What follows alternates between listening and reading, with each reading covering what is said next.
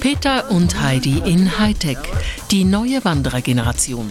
Diese 16-jährigen Models gehen ohne Hightech nicht mehr auf den Trekking-Hike. Kritisch und ein wenig befremdet beobachten traditionelle Rotsockenwanderer das Modeshooting auf der Engadiner Bergwiese. Clean chic bei den Wanderer-Teenagern. Geruchlos, schweißresistent, wasserfest, windstoppend, UV-gefiltert, zeckenabschreckend ihr Look. Okay. Klassisch die Wandergruppe im sympathischen Alpöhi-Stil.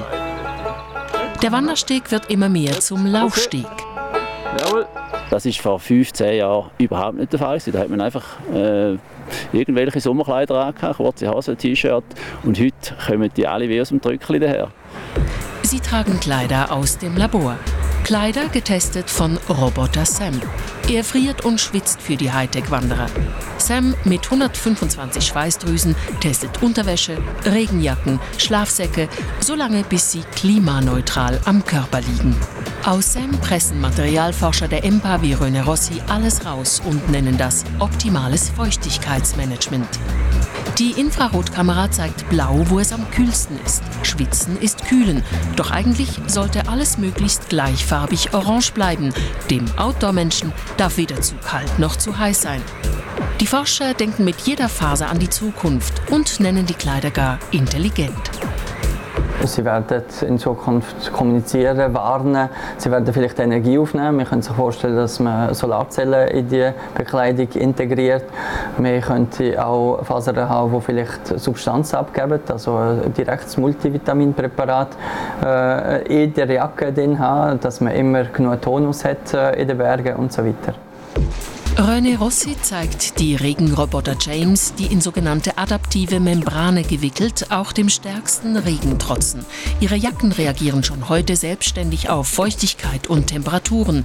Ihre Poren öffnen und schließen sich automatisch.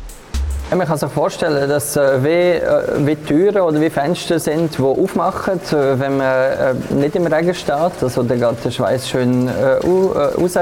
Und sobald der Regen kommt, können die Schleusen die Fenster wieder zu. Diese Chemie zaubert die unsichtbaren Talente auf den Stoff.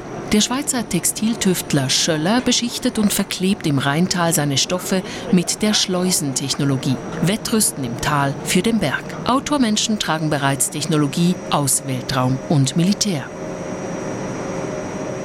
Mit den Stoffen, aus denen die Ingenieurträume sind, beliefert Schöller-Chef Jürgen Hübner Kunden wie Mammut oder Bogner, aber auch Couturier wie Armani.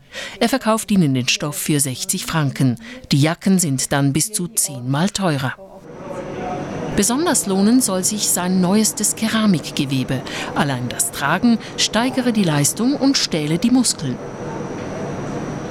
Viele Leute, die tragen sich den Stein zur Energieableitung. Und diese Technologie haben wir genommen und machen genau das Gleiche. Das heißt, die Energie, die am Körper entsteht, wird wieder zurückgewonnen, recycelt, sagt man mal. Klingt aber fast ein bisschen esoterisch. Äh, ist auch das Problem gewesen, warum wir uns schon seit einigen Jahren ein bisschen hart tun. Wir wollten es wissenschaftlich genau erwiesen haben. Von der Wissenschaft her hat man noch nicht erhärtete Resultate. Das ist eben das, was wir probieren momentan zu untersuchen. Ja, wie nun? Wohin führt die ganze Materialschlacht? Die Hightech-Mode am Berg spaltet die Wanderer. Für sie ist es ein bisschen übertriebenes Marketing schlauer Firmen. Das ist auch eine Industrie dahinter, das ist schon klar. Denn auch mit normaler Kleidung ließen sich Gipfel erstürmen. Das reicht, ja, ja. Die meisten aber wollen mehr. Schweizer geben im Jahr bereits geschätzte 450 Millionen Franken aus, um synthetisch die Natur zu erleben. Sicher. Ja, gut. Also, sicher.